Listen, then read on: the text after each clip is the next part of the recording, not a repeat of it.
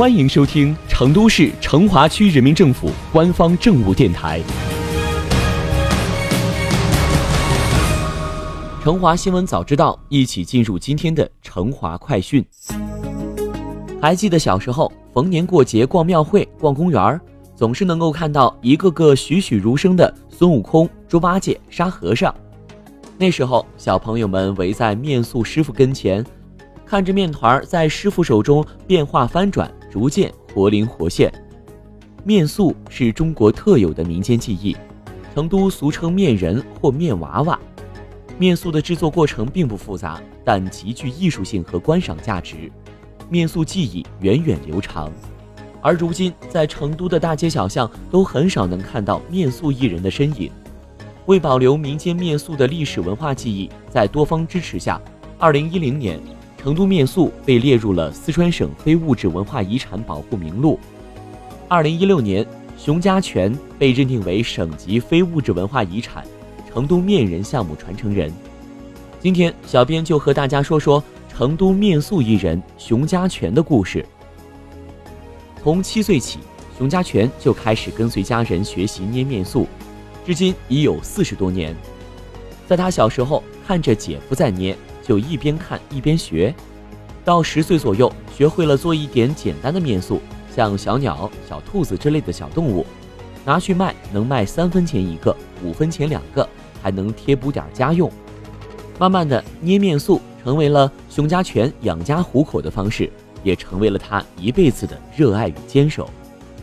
在熊家全所有捏塑的作品中，最具代表性的是一件名为《成都茶馆》的面塑。为了完成这件作品，他从构思到制作总共花了两个多月的时间。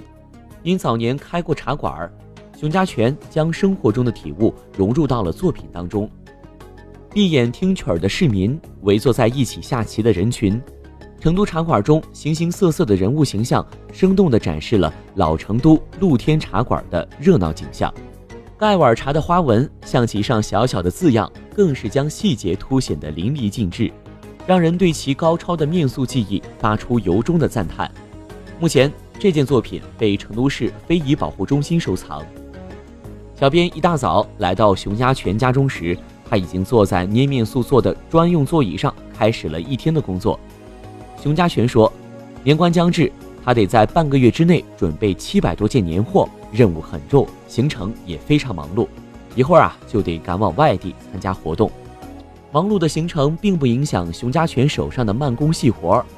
只见他用力道适中的指法，不停地揉捏面团，再用牛角刀刻画细节。不一会儿，一堆堆彩色面团就变成了各种栩栩如生的形象。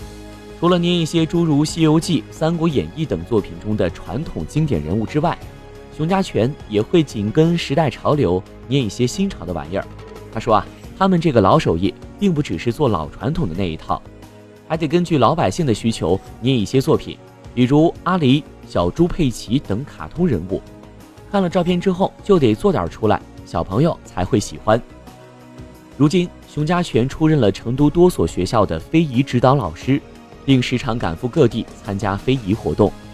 和面塑打了四十多年交道，熊家全与面塑有着不可分割的情感。他希望通过自己的努力。能够将传统技艺的种子撒向全国乃至世界各地，让更多人了解面塑这一非遗项目，体会到非遗的魅力与活力。